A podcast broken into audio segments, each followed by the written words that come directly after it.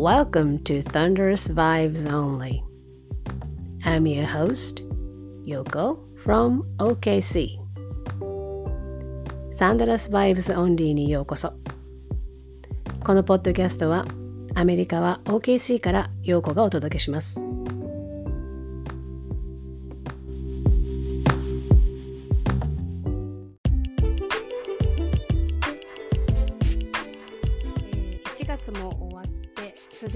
月になっちゃってますけれども実は私1月に、えー、コロナにかかってまして、えー、その1月の半分ぐらいは、まあ、あまり何もできずに過ぎていったっていう感じなんですね。本当だったらね、あの前回のポッドキャストの中でももっとまめに、えー、ポッドキャストの講習をしたいっていう話をしてた矢先ですね。やる気満々だったんですけど旦那が外からもらってきたコロナに私もかかるということになってしまいました。でちょうどその頃あのどうも私の周りでかかった人がすごい多かったみたいで、まあ後からいろんな人と話した結果分かったんですけどオクラホマは多分オクラホマというかオクラホマシティですかねこの辺のエリアはちょうど12月後半から1月がぐーっとえコロナにかかった人が増えたタイミングだったようで、ね、皆さんご存知かもしれないですけど今回のオミクロンの方は、えー、すごく感染力が高いっていうことでその症状自体はねデルタに比べるとあのまあそこまでひどくならないけれどもとにかく感染力が高いっていう感じだというふうに言われてますけどまさになんか私もインフルエンザみたいな感じだなと思いました。なんかちょっとしたことですぐに移って、えー、ガッとこういわゆるインフルエンザっぽい症状が出る感じでしたね。でえーと、私はワクチン打ってるんですけれどもなんかワクチン打ってても打ってなくてもあのかかるものはかかるんだよなっていうことを実感したしでまあもちろんね入院しなきゃいけないような状況になるわけではないと思うんですよね。ワクチン打ってれば。でも結局は症状は出るっていうことでそういうことを考えるとなんかまあまあなんだろうそんなに過敏にならなくてもいいのかなというふうに思ったりもします。もちろんねそういう手洗いうがいとかマスクとかっていうのはした方がいいしで周りにあの迷惑をかけないようにした方がいいとは思うんですけどワクチン打ったらかからないってわけではないっていうことはあの自分で体感し体感っていうか体験して分かったことです。ちなみに私の症状はよく風邪をひく時にこうねあの体が痛くなるじゃないですか。でおかんが走るみたいな。でそれをねちょっと感じたんですよね。でちょっと感じたなと思ったら一気にやっぱり熱が出て38度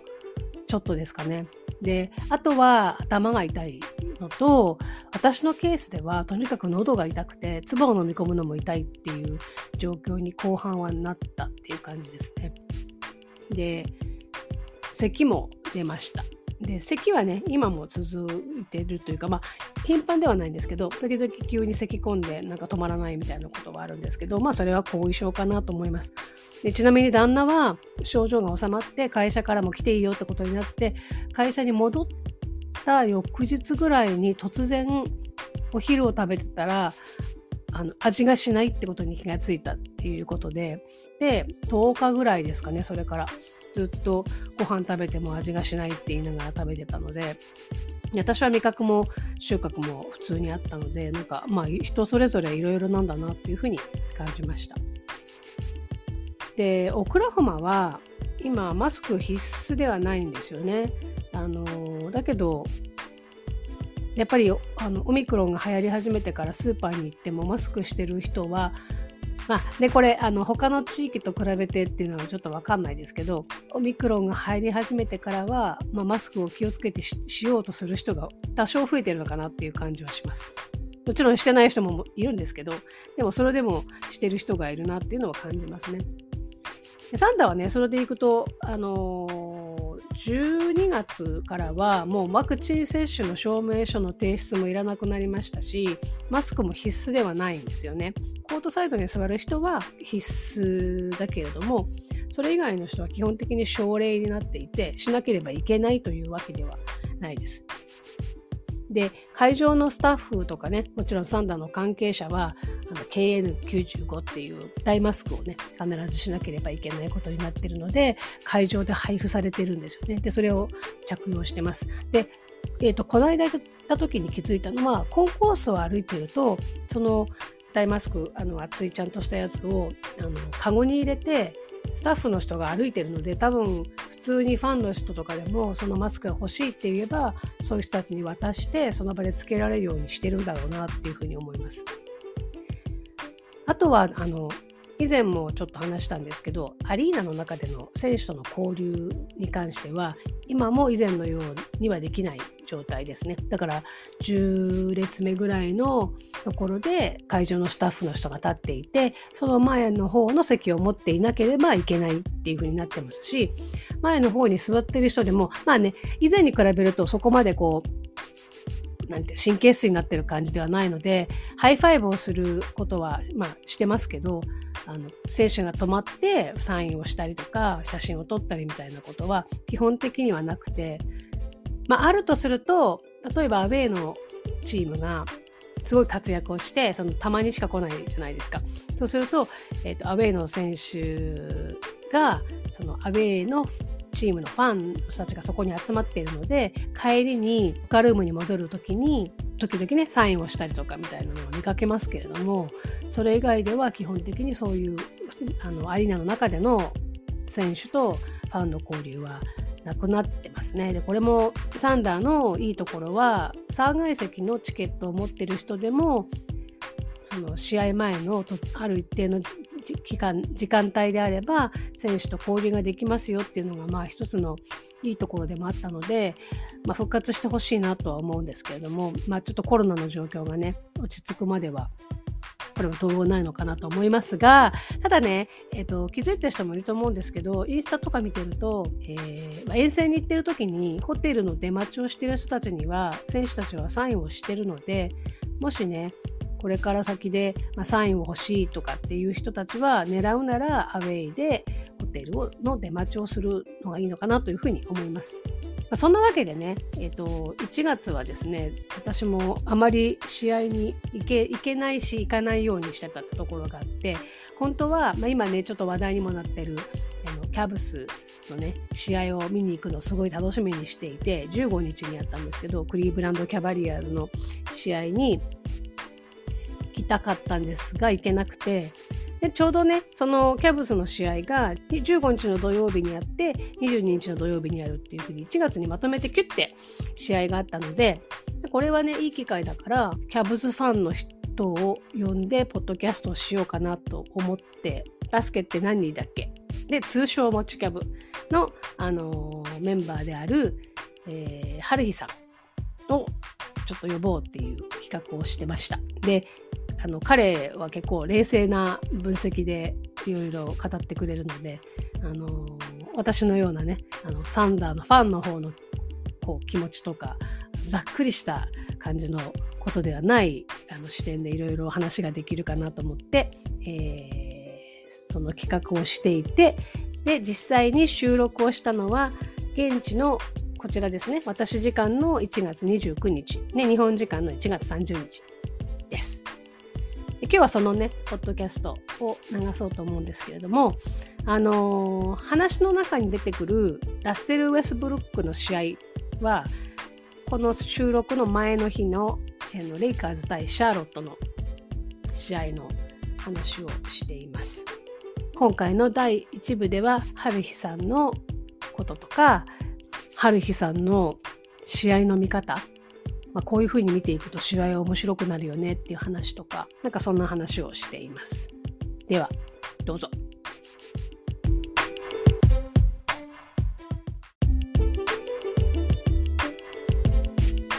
ということで、今日は、えー、ゲストに来ていただきました。え今日のゲストは、おちキャブでおなじみの、えー、春日さんです。ありがとうございます。よろしくお願いします。ちょっと見事に面白いのが、あの、はい、私のポッドキャストに出てくれてる、これまでのゲストが、あの、もちこさんとはるひさんっていうああ、そういうこと結局結局もちキャブつながまあまもちこさん最初に出てあの今さん出てくれた時ってまだうん彼女がポッドキャスト始める前ではいはい。そうそうそう私も始めたいみたいな感じで始めたうん。からあれなんですけどなんか見事になんかもちキャブあのメンバーが 続きましてという。ことで、はい、あのよろしくお願いします。はい。よろしくお願いします。はい。でですね、あのーはい今日はちょっと春日さんにいくつかはちょっと質問をしていきたいと思うんですけれども、はい。あのその前にまずは、えーそもそも春日さんって誰だっていうね あの春日さんって誰っていうのがあのサンダーファンの人も思ってる人いるかもしれないですし、多分このポッドキャスト聞いてる方はい。で春日さんをフォローしてないツイッターのアカウントフォローしてない方のためにもちょっと春日さんのことについてご本人にお伺いしたいなと思うんですけど、はい。まあ、これ私も思ってるんですけど、はいあの春日さんってな何をしてる方なんでしょうか。えー仕事ですか？はい。あの言える範囲で。とは、はい。あの、メインはあれですね、あの家具とかのリペアですね。そうなんですね。そうそうそうそう。あんまりね、あれなんですよね、あの、まあ、家具とか、あとまあ内装のリペアとかがメインで、やっぱ仕事の特性上、基本的にその人に見せれないんですよね。あの使ったものっていうより、あの新しく建てたあのお店とか家とかそういうののリペアなんで、あんまり基本的にはお客さんに見せれないものなんでなるほど。知らなかったりとかするんですよねお客さんは。お客さんに見せる前に直したりとか、まはいはい。あ、あの見せた後にあここもうちょっとって感じで直したりとかするんであのあんまりねその仕事の内容とかを本名でツイッターやってる割にはあんまバンバン出せないんですよね。なるなるほどなるほど。そうそうあのしあの、はい。海外にも行ってます。ニューヨークかどっか行ってませんでした？仕あれは、えーっとね、アパレルのお店で、ではい。あのストリート系の、えーっとセレクトショップなんですけど、あの向こうで買い付けして、まあ、あの日本で売るっていう感じの会社だったんですけど、でニューヨークにあの事務所があって、オフィスがあって、で、うん。ニューヨークにもちょっとやろうって、あの実店舗を作ろうっていう話になって、そうそれで、まあ、向こうの大工さんと契約したらしいんですけど、なんかちょっとトラブルがあったみたいで、でそれがね、その僕のビジネスパートナーの社長と、あと、そこのアパレルショップの社長が友人だったみたいなんで、それでなんか助けようかみたいな感じで、ちょっと向こうに行ったことがあったんですよね、実店舗を作るために。そうなんですね、絶対行かなきゃいけないっていうよりも、なんかちょっと僕らも経験になるから、まあ、あんまりお金はね、あのまあまあっていう感じで、とりあえず、あいのまあ、僕らも行ってみたいし、そう、やってみようかみたいな感じで行きましたね、その時は。なるほど。なんか突然突然なんか仕事でニューヨーク行ってると思って。そうそうそうそう。あんまり行くことないですよね、海外は。ねですよね。なんかなんかすごい面白い面白いな。1回ですかね。1回目はモンゴルだったんですけど、モンゴル？それはまあ、あの前のあの会社に所属してる時でしたね。へえなんかゼなかない日本のゼネコンがモンゴルで街作ってたんで、で、その事業に絡んで、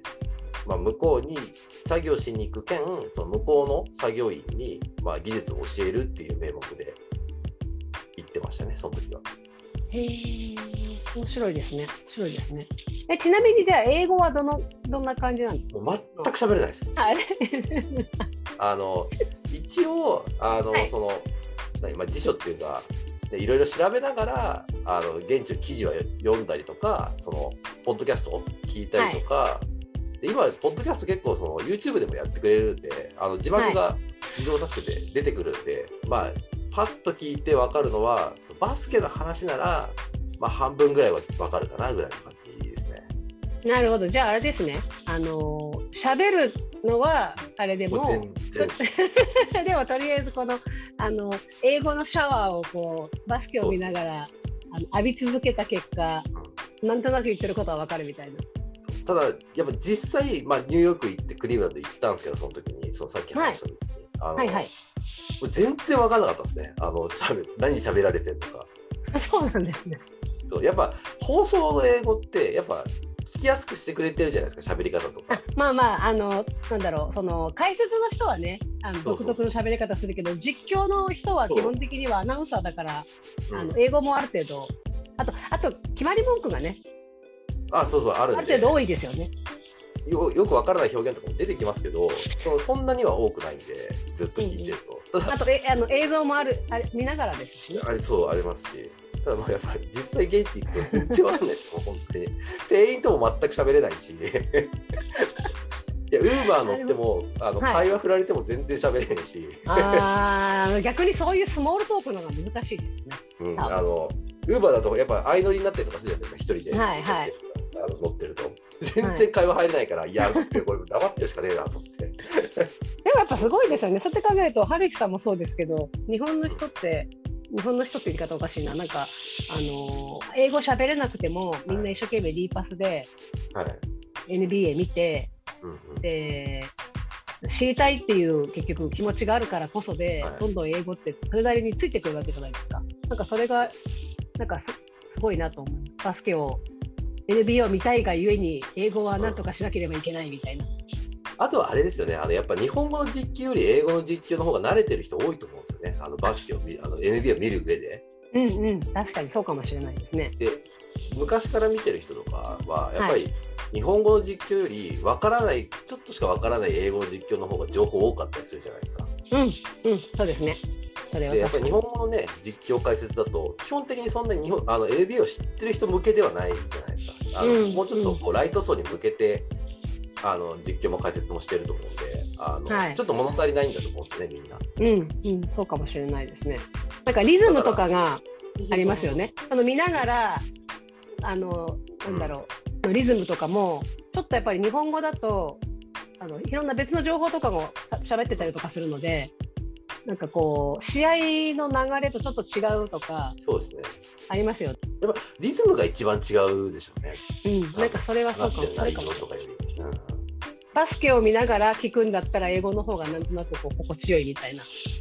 のがあるのかもしれない。バスケってやっぱ展開早いじゃないですか。どうしても日本語ってこう平坦な感じに聞こえちゃうから、その辺のこううんうん抑揚の付け方が多分難しいですよね、多分うん日本語の。だ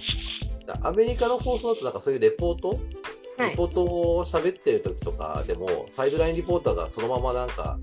あの実況の代わりして出したりとかするじゃないですか、すごいプレーが出たりとかしたら。はい、とかはい、解説の人も途中で切り替えて喋ってる内容って全然違うけどすごいプレーがあったらそのプレーに反応するみたいなあーしますね。うんうん、ああいうのがちょっと難しいかもしれないですね日本だと、そうね、ですね。確かにね、確かにそうかもしれない。相性もありますよね、多分。アメリカだともうずっと一緒じゃないですかさその3人。で そうそうそうそう。サイドラインと解説実況ってずっと一緒だから1シーズン。でそれがずっと続くチームもあるからそう考えるとやっぱそのねあの慣れたテンポとかとちょっとやっぱ変わっちゃいますよねどうしてもね。そうでそうですね。そう。今、サンダーちなみにあれなんですよ、クリス・フィッシャーさんかな、普段実況やってる人が、で出てないくてで、今、ラジオの実況を普段やってるマットピットさんマットピントさんっていううんあの方がやってるんですけど、それでは最近、ちょっと何回かやってから慣れてきてるんですけど、マイケル・ケイジってあの元 元 NBA のあのあのなんだ、解説の人が結構なジョークを入れてくるんですよね。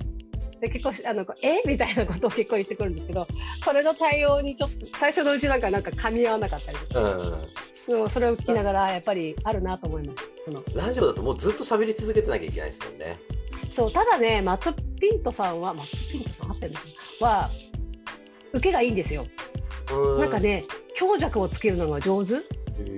でラジオだとやっぱりももちろんね、全部喋らなきゃいけないから、ものすごく、もともとそれもできるんだと思うんですけど、テレビになった時の、ここは言い過ぎない、ここはちょっと感情的に言ってみるみたいなやつが結構上手で、ちょっとあの、春日さん何してる人からの話がどんどんずれてきましたけうんど、そもそも、あの、もう最初からキャブスファンですか？最初は見始めた時はヒートでしたね。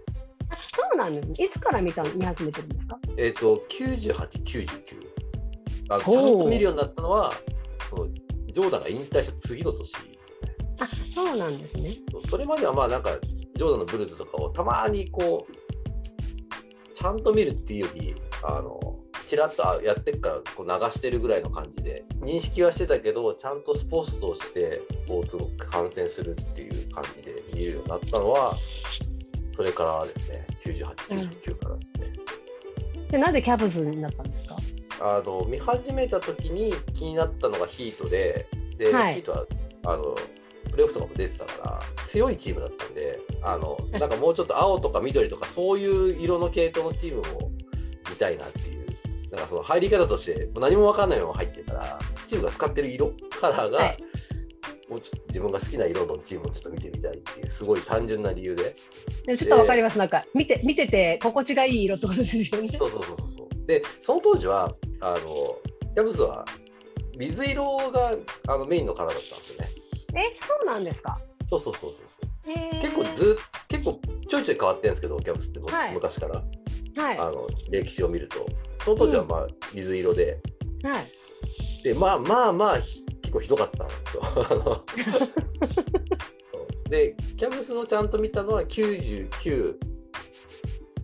シーズン。で99年のドラフトの年からですね。その時が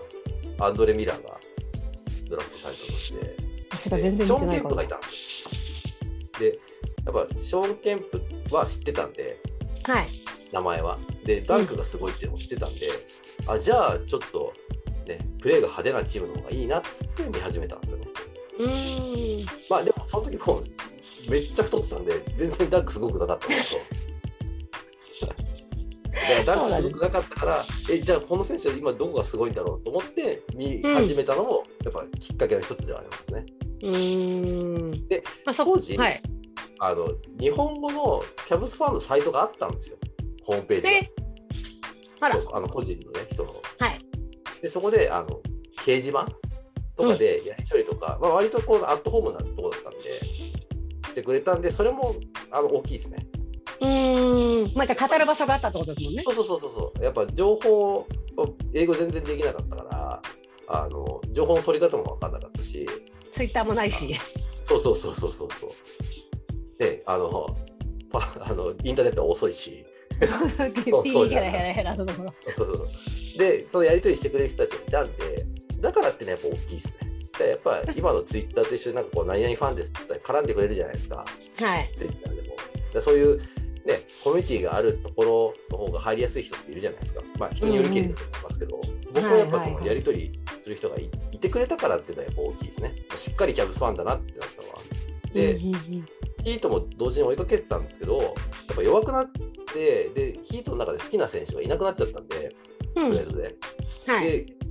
そこからもちょっとずつ追いかけてたんですけど、結局だんだんだんだんやっぱやり取りする人が、ヒートの場合はやり取りする人がいなかったのかな。あの、うんその当時、僕がインターネットやってる中で。なんで、だんだんだんだん、キャブズの方にシフトしてい、完全にシフトしていったって感じですね。なるほど。でもそのまま、もう選手というよりも、キャブスっていうチームそうですね。のファンになったってことですね。キャブスはもう本当僕が見始めた次のシーズンからもうガラッと変わっちゃったんで、もう2シーズンで半分っていうか、ほとんど1人か2人ぐらいしかいないぐらいにガラッと変わっちゃったから、あ、そうなんですか。そうなんですだからもうなんかこの選手いなくなったからやめようっていう感じにはならなかったです逆に。うんやり方から。で、それで、あの、やり取りしてくれる人がいたんで、って感じですね。なるほど。まあでも10年ちょっとキャブスファンをやっていて、はい、好きな選手20年くらいになりますけどね。え？最初から数えると20年くらいになっちゃうんですよあそうなんですね。2000年ぐらいから。あそっかそっか。あ、そっか。に今もう2022年ですね。あの計算を間違えました。恐ろしい計算を間違えましたね。なんか優しいツッコミありがとうございます。そうすると20年ちょっと20年ちょっとであの好きな選手は誰ですか、今の一番好きな選手って。一番はアンドレ・ミラーですね。うーん。やっぱそののめり込むきっかけになったんで、それまで一番最初はなんかボブ・スーラっていう白人の選手が好きだったんですけど、あとってコンボガードですね、シューティングガードとポボポイントガードやる選手だったんですけど、はい。あのすごい飛べてダンクもできるみたいな感じの選手、ですごいあの生意気そうな顔してるんですよ。はいはいはい。なんかそういうなんか勝ち気っぽいところも好きで、はい。その選手すぐいなくなっちゃったんで、で、その後やっぱ、ね、どれがエースになったんで、やっぱ思い入れはありますよね。で、いなくなった後もやっぱりいろんなチームで主力としてやってたから、うんうんあの目にする機会も多かったんで、やっぱそうですね。今だとやっぱセクストンが一番いいんですよね。やっぱあれ傾向があるありますか？好きな選手の。なんか私例えば好きな選手だと、あのどうしてもう裏で一生懸命頑張るあの、はいはいはいセンターでゴリゴリやる選手が、うんに目が行きやすいんですよね。だからリック・コリソンとかスティーブン・アダムスけど、なんかそういう傾向ってあります？けまあ、めちゃくちゃ上手い人。要はなんか、そのスキルで翻弄するタイプか、うんもしくは全く逆で、ガードとかウィングなんだけど接触に強いとか、そういう強さを見せる人とか、的な強さを見せる人とか、そういう、結構二極化してますね。え、あのセックストンはどっちなんですか？は、後者ですね。頑張るとか、強さがあるタイプですね。じゃあ、ラッセルはどう思いますか？なんで急に振るのか。ラッセル・ウェストブックみたいなタイプはどうなんですか？まあ、僕、セクストンはウェストブルックに似てると思うんで、いやそうそれもね最初にセックストン出てきた時にちょっと思いましたここの子ってちょっとサボりすぎっすね。さすがに。ラッセルねサボるとこ全然あっていいと思うんですよ。あのペイできてれば。あの、はい。メリットと。うん。であと、ちょっと頻度が高すぎますね、サボる。なんかどんどん、まあ、なんだろう若い時に比べて頻度そのそれがどんどんどうしても、あの増えてる。そうですすね。ね。休休む時がね。うん。で目立っちゃうんですよねそれがすごくね。ラブとかもそうだったんですけど、でも、はい彼はもう立場を受け入れてっていうか、一回も本当、この間、あの、JJ レディックのポッドキャスト出てたんですけど、もう一回も全部切り替えたって言ってて、10年以上やってきて、ずっとスターターでオールスターになってとか、もうそういうのも全部抜きにして、もう一回期待をゼロにして、もうまっさらにして、それでそうやって、その後にそのコーチと話して、そのロールで頑張るみたいな感じにしたって言ったんですけど、やっぱ、まあ、当然ね、そのベテランなんで全部100%にならないし、そう当然サボる時ももちろんありますけど、うんやっぱり頻度は減りましたよね、だいぶ。うんなんか今年なんかすごいね違うって聞きますねそれはねただ、まあ、ウエストブルックは、ぶっちゃけあのね、給料ってあの役割なんで、サボらない、常に頑張るとかっていうよりも、やっぱ彼にしかやれないことをやるのが仕事だと思うんですよ。はいなんで、まあ、ね、あの、多少はやっぱ、サボっても仕方ないのかなとは思いますけど、ちょちょっと多すぎるなっていうのは、なんかよく言われてたのが、あのよく言われてたっていうのは、そのラスのことを、やっぱりサンダーサンダーの番記者さんたちは、ラスのことはどうしても話題に、何か彼がやると話題になる時があるんですけど、まあ、昔からずっと言われてるのが、彼の場合は、あの間違いを起こした時まあそううんサボサボってるとか、はい。ここでサボったからこうなったみたいな、悪い結果になったみたいな、そういうあのミスをした時のことがすごく大きくああ、取り上げられる取り上げられるだけじゃなくてそれがすごく目立つ。なぜかすごく良かったことよりも、彼のやるやるあのミスの方がすごく大きくみんなにこうんうん。伝わるというか、はい。だから余計にみんなもそれを大きく伝えるし、うんうん。あのーなんなんて言うんですかね。なんかそういうふうによく話すんですよね。だからどんなにすごくいいことをそれまでやってても、うん。一歩のミスがものすごく目立つことによってあのどうしてもそのボロクソに言われたりとかするみたいなのがあって、でその休んでるところとかもやっぱりあの上手にやらないから余計に悪いんだといやー、うん、そうなんですよね。はっきりとはっきりとやらないというかそう。かなんである意味不器用だなみたいな。ミスの質が悪いっていうんですかね。そうそうだと思うもうはっきり分かったんですよ。なんこれがあのどういうミスかっていうのがすごい分かりやすいので、そあうそうなんですこれこうしようとしてこうしようとしたけどでもそこミスだよねっていうのはもうすごい分かるので例えば、ね、ディフェンスでボールウォッチャーになっちゃったりとか。そうそうそう本当無遊病者みたいにうろうろしてる時あるんで ボール見るだけ見てあのマッチアップ見ないで。でそこ出されてとかっていうのであのまあ普通要はもう普通の選手がやったらもう本当に試合出されないレベルのミスが結構多いんですよね。うーん。それはただ彼にしかできないことがあるから許容されてるっていうか。うん。やっぱりどうしてもその天井の方を見るじゃないですか。NBA の場合才能ってはい。いう、、そうですね。うんうんうん。あのいろんなこと言われますけどその例えばケミストリーとかハードワーク、まあ、それはそうなんですけどでも GM とか選手を取る人たち編成する人たちは、まあ、割とその何ができないかよりも何ができるかのこう重視しがちだなっていうのはうん感じるんで,、で特にそうのん。スーパースターみたいな選手になるとだからそれでも出してもらえるけど、まあ、これ普通の選手やったらまあ厳しいだろうなっていう。ね彼の場合は、なんていうんですかね、それこそだから昨日見た試合とかを見ると、突突然、後半だけでなんか、そうそうそうそうそう。さ。僕ね30前半ちらっと見たんですけど、後半そんなね爆発するような感じは全く見えなかそう。なんですよ、なんかスコア私も見て、これはレイカーズやばいなと、これ、ラスボロボロに言われちゃうだろうなと思ったんですけど、なんか途中からすごい追い上げてきてるんで、見始めたら、なんか最後の方なんて、そう、わけわかんないことし始めて、あこれがあるから、やっぱり、なんだろうそうそうね、その。あれが多分ねスーパースターでそうううん、40ミリオンとか30何ミリオンとかの価値なんですよね。であれは本当にできないから普通の選手っていうのは。うん。でそれをなんかねシーズンの中の1回とか2回とかじゃなくてまああねあの常に出せるっていうか出す危険がある選手って思う感じじゃないですかスーパースターって。うん、まあ、ただちょっとねスーパースターまでいくともうちょっとあの アベレージももうちょっと上げてくれないとっていう感じだと思うんですよねおそらく。確かにね、あ安定安定してくださいっていうのはあるけども、ラストで爆発して安定しないで、もうジェットコースターですからね、いつも。そうそうそうまあね、上限がね多分ね下がってる感じじゃないと思うんですよウエストブルックって。うーん、ただアベレージがもうだいぶ下がってるなって感じはしますけどね。そうそうですね。あの、まあ、あと役割もあるでししょうけどね、今、ね、これだけ、ね、スーパースターになってからは、あんだけの選手と、ね AD、レブロンとかって、ね、一緒にやることもなかったから、やっぱそのコートの上っていうより、チームの中で、ょ、うん、今まではね、やっぱ、ケディいなくなった後は、ずっと彼がメインだったじゃないですか。うんうん、だからなんか、ね、どういうふうにチームの中で、なんていうんですか、役割というか、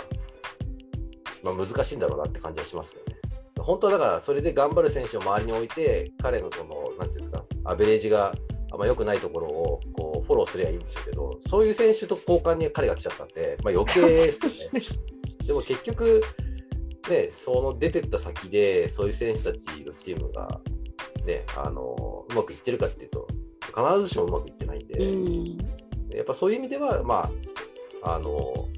まあ、ベクトルが違いますからね、選手としての。役割としての。ベクトルが全然違うんで、あの、あれですけど、まあ、多分どっちのチームも、あの、両方いりゃよかったのにって感じだと思うんですよ、多分。ラスの爆発力も欲しいし、うん、ね、出てった選手たちのそのアベレージの貢献力っていうんですか、そういうのもうん。ああってほしいし、まあでもそれはサラリーキャップが許さねえぞっていう。そうそう、さすがにそれは、どんなに強いレイカーズでも無理だよって話ですよね。あと、レイカーズあんまりお金がないっていうのも大きいですけどね、あんまりそのタックスバンバン払えるようなチームじゃないんで、あ、そうなんですか？そうそうそうそう、あんまり資金力ないんですよ。そうなんだ。私、てっきりレイカーズはもうどんだけでも出しようって人なのかな。一つ人じゃないや、チームなのかな多分キャブスの方がありますよ、資金力は。へー。オーナーめっちゃ金持ちなんで、多分 NBA の中でトップ3か5に入るぐらいは金持ちですよ。そうなんですか？一番はあれですけどね、ゴールデンセットですけどね。ウォリアーズね。ウォリアーズね。とか、ネッツとかは多分金持ってると思いますけど、はいはいはい。それ、ため張るぐらいかレベ、それに次ぐぐらいのレベルで金持ってるんで、そうなんだ。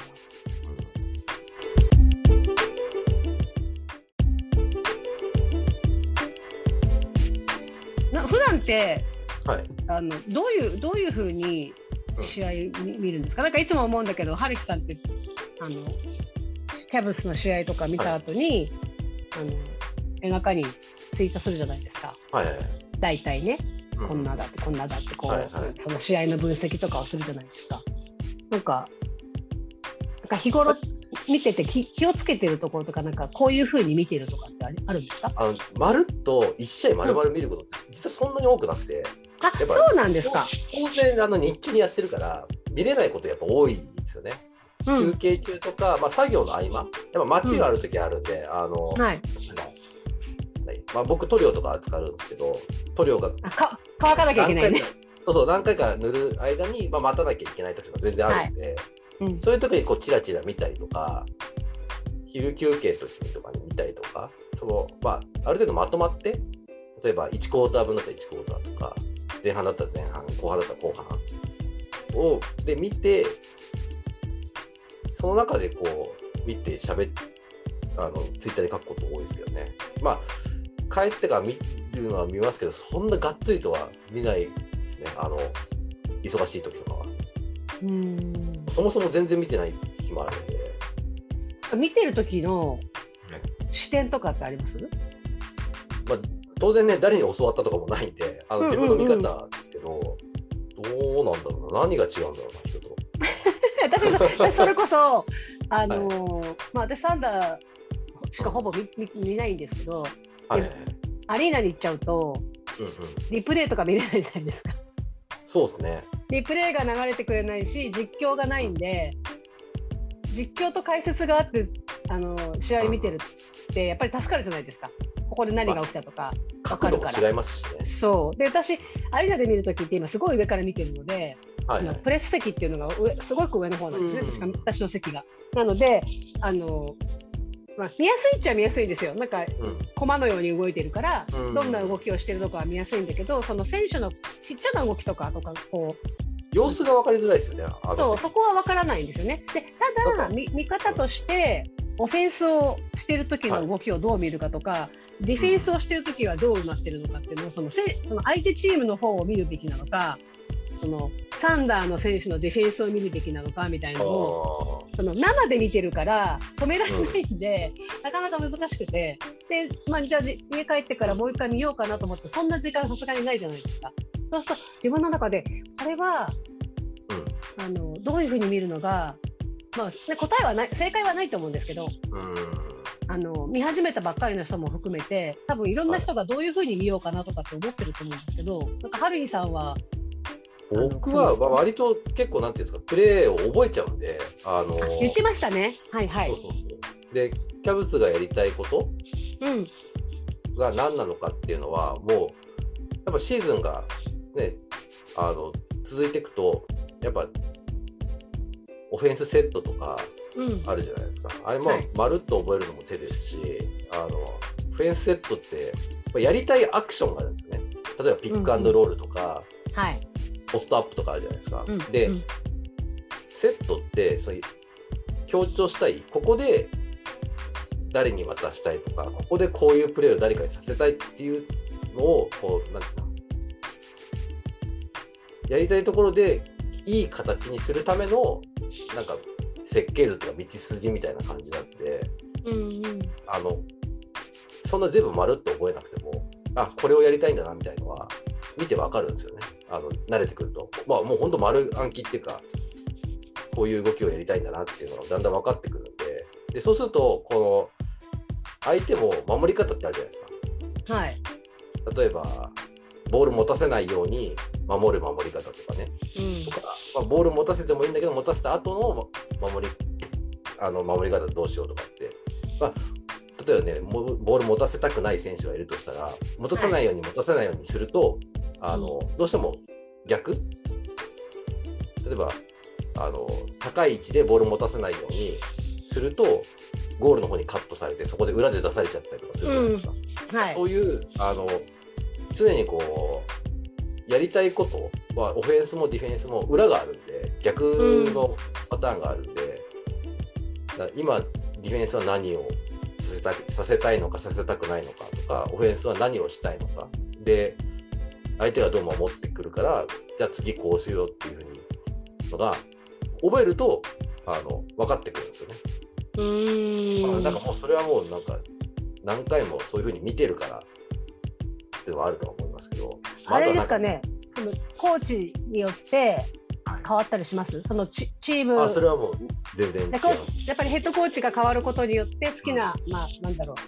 あのプレーとかセットプレーとか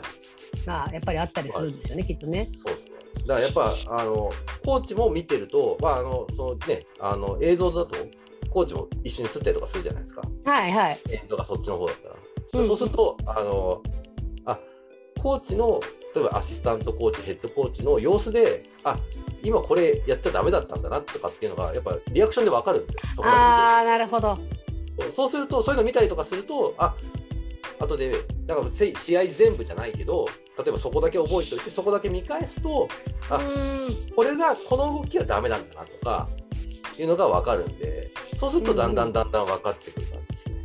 あれですね。もう完全にどっちかっていうとコーチ側というかチームの戦,、戦略、うん。うんうん、サイドの考え方をで見てるところですよね。そうそういうね。方が多いかもしれないですね。やっぱなるほどね。あの YouTube とかポッドキャストとかでも、あのコーチが喋るやつがあるんですよ。はい。とか Twitter でもありますけどそういうアカウント見て、なんか、うんうん何を例えばいろんな動きが解説されてると思うんですけどそれは何を狙いにしてるのかとかっていうのが出てくるんで、うん同じようなのを見つけた時にあそういえばあれあそこでああいうふうに言ってたなみたいなのとかのを知っとくとこれはこういうふうにしたいんだなっていうのが引き出しがあるから分かりやすいっていうのがあります。まあ、合ってるかどうか分かんないですけどねそういうふうに見てるっていうだけでそれが正解かどうかは誰も教えてくれないからうんでも勉強してるところですもんね。なんかねそういうでところをそういう意味意でそれを識してるというか。うんうんそれをツイッターに書くとえ違うんじゃないっていう人が出てくるんで違ったら、うんうんうん。でそういうのをこうなんか突っ込み待ちですよね。あのたまにほら、ね、ここはこうでこうでとかっつってあの、ね、動画を引用したりとかしてやりますけど、うんあれははい。突っ込み待ちなんですよ。誰か合誰かフィードバックしてっと思いて。あの何も言われなかったらあ合ってるってことでいいかなみたいなうんそうやってこう積み上げてきてる感じですよね。なるほど。なんかやっぱそういうコツコツが大事なんですねやっぱね。で前は今はほらあの仕事が仕事変わっちゃったんでマークさんで、うん。うん今あんまりツイッターやってないですけど、うん。彼が結構、まあ、仲良くて結構あの会った時に話とかしたりするんですけどあの、はい。ちょこちょこちょこちょこいやこれこうじゃないですかみたいな話ができる方だったんで、うん。まあ、割となんかあげたらリアクションしてくれるみたいなところがあったからそれでなんかあの人本当にバスケに対する増資が深いんで、うんそうですねなんかねあの指導してますもんねだってね。そうそうそうそうそうだからそれでなんかそのツイッターのおかげであのあこれはこうなんだなって確認できるみたいなところありましたけどね。うーん。あと私もこの間あの持ちキャブの時にはい、その話ちょっと聞いたけ聞いておきながらまだ勉強できてないのでちょっと YouTube を漁ってみようかな。なんかせなどうやって覚えたかな？最なんか初は名前とか名前とかあったりしますよね。名前のあるやつとかありますよね。あるあるなんとかプレイみたいななんか呼ばれてるそなんかタイトルがあったりとかする。そうそうそれで探して見てましたね。であの、うんそれをただまん何？漫然と流すだけじゃなくて解説も入れるのがあったんですよ。でまあなんかみんなやっぱ次のステップいっちゃうからそのチャンネルとか今中停止してたりとかするんですけど休止か。したりとかするんですけど、本当はい。5年前とかのちゃんあの動画とかでもすごい勉強になるんでもしその例えば、ね、フォローしてる、ね、記者さんとか例えばコーチのアカウントとかが、例えばあのキャブスの試合とかあんまないですけどね。あの弱い時とかってあんま全然注目されないんで出てこないですけど、やってるのバーッと見てるとあれこれ一緒じゃんみたいな時はたまにあるんでそういうのを見てでじゃあこれどんな動きなのかなっつって検索してそしたらまあ出てくることもあるんでそれでって感じですねだからその同じ例えばホーンズっていうセットがあるんですけどあの、はい。コーナーに2人置いて、うんハイポストに2人置いてはい始まる、コーナーって両端両両コーナーですよね？両端ですね。はい。でハイポストの両端にうん2人置いて始まるセットとかあるんですけどそれで探すといっぱいバーって出てくるんですよ。でそうするとあの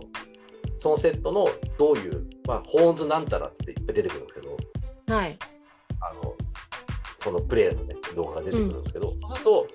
そのプレーのファーストオプションはこうでそこが止められた時にセカンドオプションで逆にこういうふうに動くみたいなのがバーッと流れてるんでそうすると覚えやすいですよ。ああなるほど。狙いたい本来狙いたいこととそれが止められた時にげあの逆をつついた時はこうこういう動きになるみたいなのが目でわかるんでまあそうですね。だってあれですよね。そのディフェンス側も当然スカウティングしてるから、相手チームがこういうこういうセットプレーをするのが好きみたいなのがあって、この配置になった瞬間にこう来るだろうからこっちにみたいなのがあって、その逆をついてくるみたいな話ですよね。つまりね。だからドレイモンドとかレブロンとか、ロンドとかはもうはい。配置でわかるとかって言いますもんね。そうなんだ。まあ、彼らはプロですもんね。そうあの本当に頭いい選手はもううん。ここでこうしてこう来るからもう先にそこに立っとけって誰もいないところに立たせたりとかするみたいなんで。あっていう時もあるらしいですよ。なんかそういう動画とか出てきたりとかするから。あ。ななんかクリス・ポールがあ、とかも多分できると思います。なんかクリス・ポールが言ってたのは、自分がうん。うん攻めるときに、あのあ自分自分がディフェンス、どっちかな、なんかわかんない、わかんない、とにかくディフェンスをするときでも、オフェンスをするときでも、自分は自分がこの選手を守ると守るとしたら、こう守るだろうから、うん。こうオフェンスで動こうっていう、なんかこう、うん。うん相手側がどう動自分だったら相手にだ、相手の立場になったとき、どう動くかを考えて、はいはいはい。あの先を読むみたいなうん。ことをするっていうのを言ってましたね。で、それをシェシェイもやるようにしているっていう。絶対裏があるんですよね。要はうん。これを止めようとしたらその裏の動きでもう止められないんでうん。両方いっぺんに止めるってもう無理だから裏をついて裏をついてやっていくとどっかにあ前見たなこれっていうのが一つでもできればうん。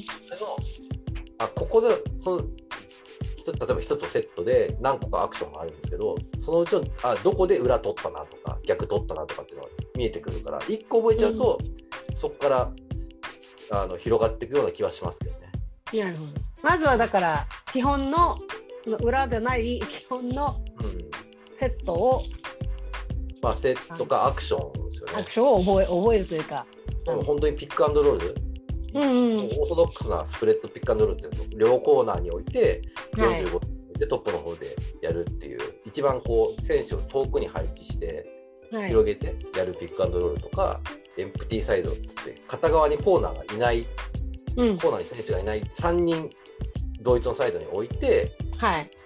45度あたりでやるピックアンドロールとか、まあ、そういうのがすごいオおー。ーソドックスなんですけどだからそういうところからなんか見ていくとそういうすごいシンプルな動きアクションから覚えていくと、だんだんだんだん広がっていくような気はしますけどね。ただすげえなんか覚えいつの間にか覚えてましたけど覚えなきゃいけないことはなんか多いような気もしますけど、あれですね。なんかこう最初のきっかけがうんできれば重要ですねきっとね。なんか一個一個でき一個覚えて。でそれがみそれを見見つけられるようになってくるとなんか面白みがわかると思うんですけど、また別の面白かったあの、うん見方っていうかなんていうんですかはあると思いますけどね。そうですね。あの多分見てりゃあこれ前もあったなっていうのは多分気づくと思うんですよ。うんうんそれをなんか見ていけばなんか一個でも見たらあこのねあ前見たこれ今回こうなったなとか今回はこうなるなみたいなのが見えてくると思うんでそうすそうやってくるとなんか楽しみ方も増えていくような気はしますけどただまあ人それぞれですからね。もう私はあのアリーナにはファンとしてそのいた時なんかは、前の方の席とか座るいうん。座りたいって言って座った時とかはうん。ゴールロとかに座ることも多かったんで、はい。何も見えないですよねたまにね。あの誰がどこに行ってるかみたいな。たただただなんかキャーっていうそれだけで試合が終わるっていうね。なんか、そういううん、あの NBA ジャパンゲームあったじゃないですか。はいはい。やっぱ行った時なんかもうそんなプレーとか全然わかんないですよ。もそう選手の そうキャーっていう。あの所作というかどうしてんのかなとかっていうのをベンチで何してるるかなとかね。そうそうそうそういう方が気になっちゃうから。そうやっぱありえないってそういうふうに見るってまあ多分俺も全然無理だと思いますけどね。いやだから本当はそれをやるやらないやるやっていきたいなとは思う思うんだけれどもなんかあれあれですねアウェーゲームの時のうん。あの試合見るときにちょっとそれをやっていった方がいいなってちょっと私も、うん。あの記事を書く人間としてもう。少 しもっと勉強していかなきゃいけないなと。これプレーなのかわかんないんですけどはい。そういうセットプレーなのかわかんないんですけどサンダーがよくギディギディってインバウンドパスがめっちゃうまい。ああ、そうですね。ってなんか話があるじゃないですか。もうそのインバウンドプルインバウンドパスだけの,、あのハイライトがあるぐらいのはい。感じですごいパスを出すんですけどうん。よくこうこれ他のチームやってるのを見たことあるんですけどインバウンドパスをするはい。中にいる4人の選手はい。パスを受け取る中にいる4人の選手がまっすぐにこうチューチュートレインみたいにはい。並んで、うん。でこうわーってちらなんか雲のこう散らすみたいに散らばっていくパターンがあるじゃないですか、あれってなんかああいうセットプレーってあるんですか？あ、多分ありますね。キャブスはあんま使わないんで、あれですけなるほどうんなんかサンダーすごいあれがはい。最近目立ってて私勝手にチューチュートレインって言うんですけどでそれで結構うまい具合にうん。うん。出し抜いてゴールゴール下にこうはいはい。あサンダーの選手が走ってたところにギリーがパスするパターンがあったりとかするのでフリースローラインぐらいの高さですよね。4人固まるの。フリースローラインぐらいの高さ、そうですそうですそうです誰があのスクリーナーになってスクリーンを使う人をユーザーって言うんですけどユーザーになるかよくわからない、でしかもその高い方に行って受け取るのか下の、うん。下？ゴール下の方に行ゴール下の方。うん。誰が誰なのか分かりづらいっていうのがやっぱり利点としてあるんですよね。そうですよね。だからだ誰にパスを出そうとしてるのか、誰がディフェンダーを抑えようとしてるのかっていうのが、だから読みにくいからああいうふうにするんだろうなと思うんですけど、そういうことですよね。そういう一個一個のちょっとした自分が気づいたところのうんプレーでに注目して、どう動いてるんだろうみたいなのを、うんなん。かちょっとでも、なんかリピート、リピリプレイして見てみたりとかすると、見方が変わってくると思うんですよね、きっと。まあ、あとはなんかもう動画保存しちゃうのが一番楽ですけどね。気になったところがあったら、そのアクションだけ、うんうんあのまあ、パソコンに取り込んだり、まあ、どんな取り方でもいいですけど、取って、はい後で見返すみたいな。あのうんで、あ今日もこれあったな、だったら取って、例えば違いを見たりとかすると、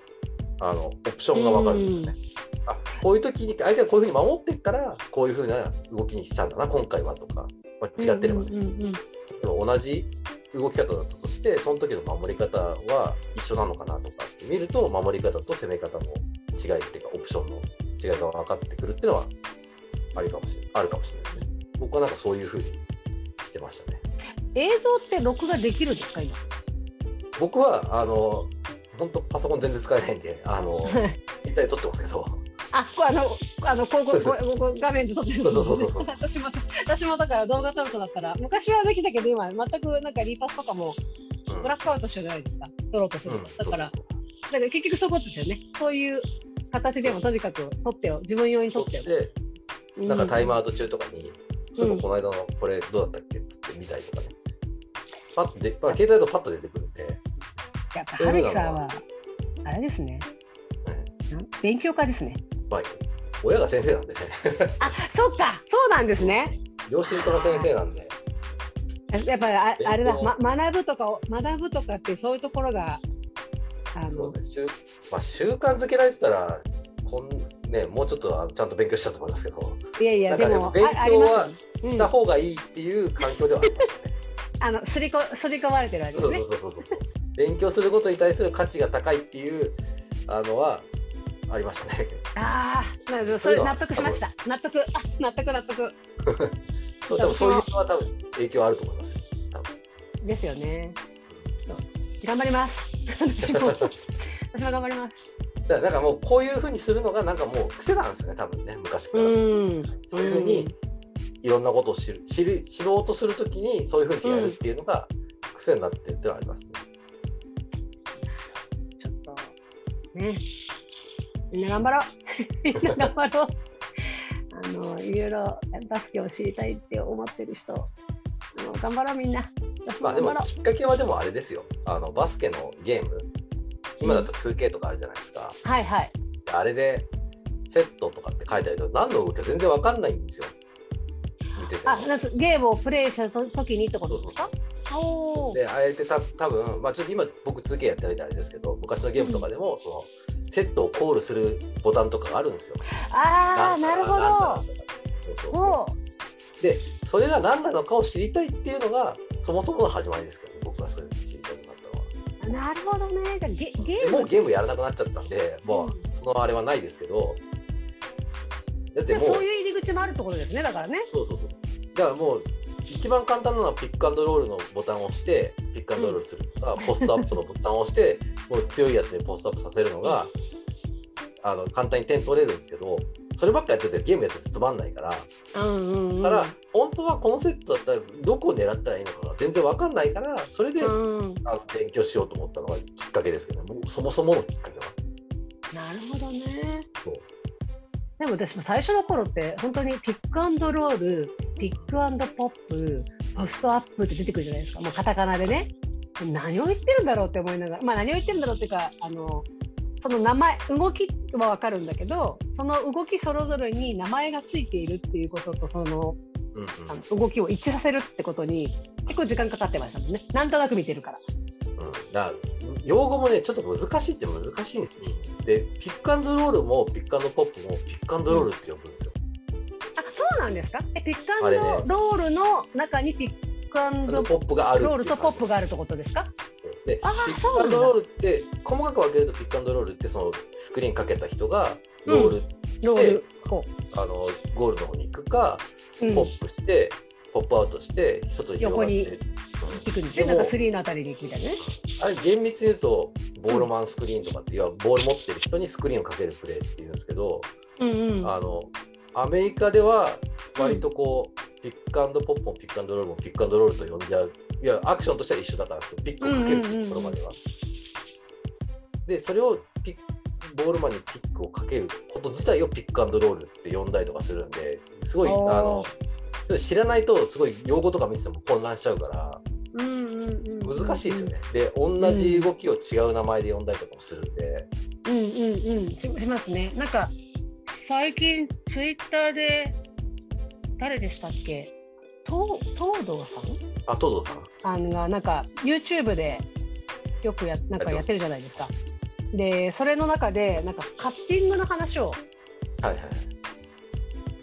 してたんですけど用語がなんかうんうん。バックドアカットと。細かく言うとそれとこれは違うみたいなうんう。ちょっとはっきり忘れちゃった忘れちゃいましたけあ、どバックドアとバックカットの違い。あそうそうだバックドアカットとバックカットの違いみたいなのを言っててなんかそれにち近いですかねなんかそれそうですね。東堂さんはこうだって言っててそれに対してあのこういう考えもあるみたいなのを言ってて結局どれが本当なのかみたいなのよく分からなかったんですけど、まあそれ、も多分アメリカで呼び方がいろいろ違っちゃうんですかねアそうですね。メリカでも。だから、今はバックドアもバックカットも多分呼び方あんまりもうごっちゃになってる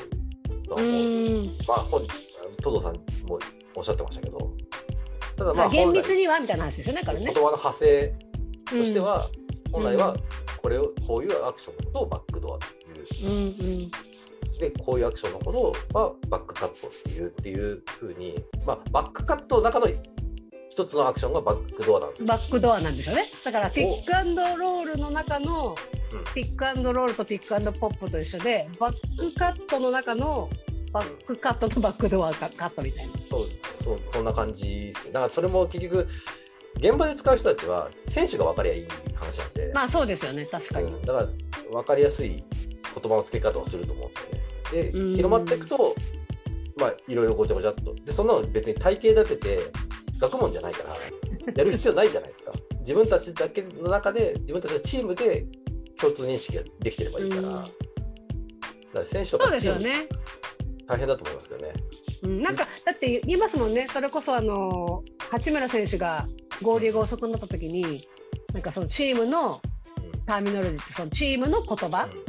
用語をあの勉強しているじ勉強する時間になっているみたいな話してましたけど、結局はそのコーチが変われば使う言葉が違って、セットプレーが得意なセットプレーが変わって、その使う用語が変わ同じ動きなのに違う用語になったりとかするわけですよね。多分そういうことだと思いますね。ですよね。だから細かい、細かいその言葉がどうこうっていうよりも、そのそのチーム内で共通認識があればいいっていうことなんですよね、きっとね。でそれがあの、ね、コーチによって違ったりとかするから、うん。や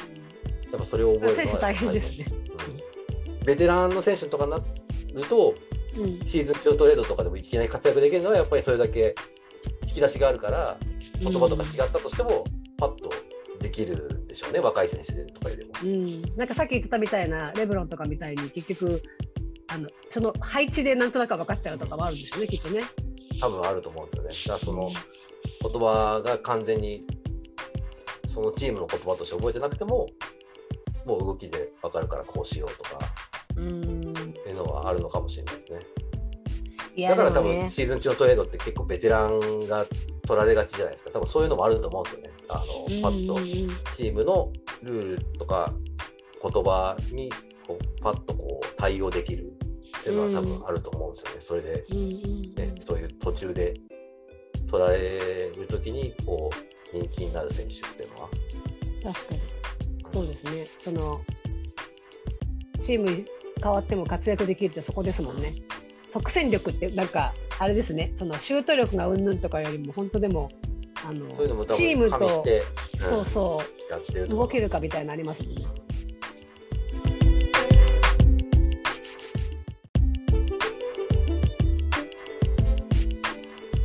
はい。というわけでまさにですねあのシーズン中のトレードはベテランが動かされやすいみたいな話をしていたところでですね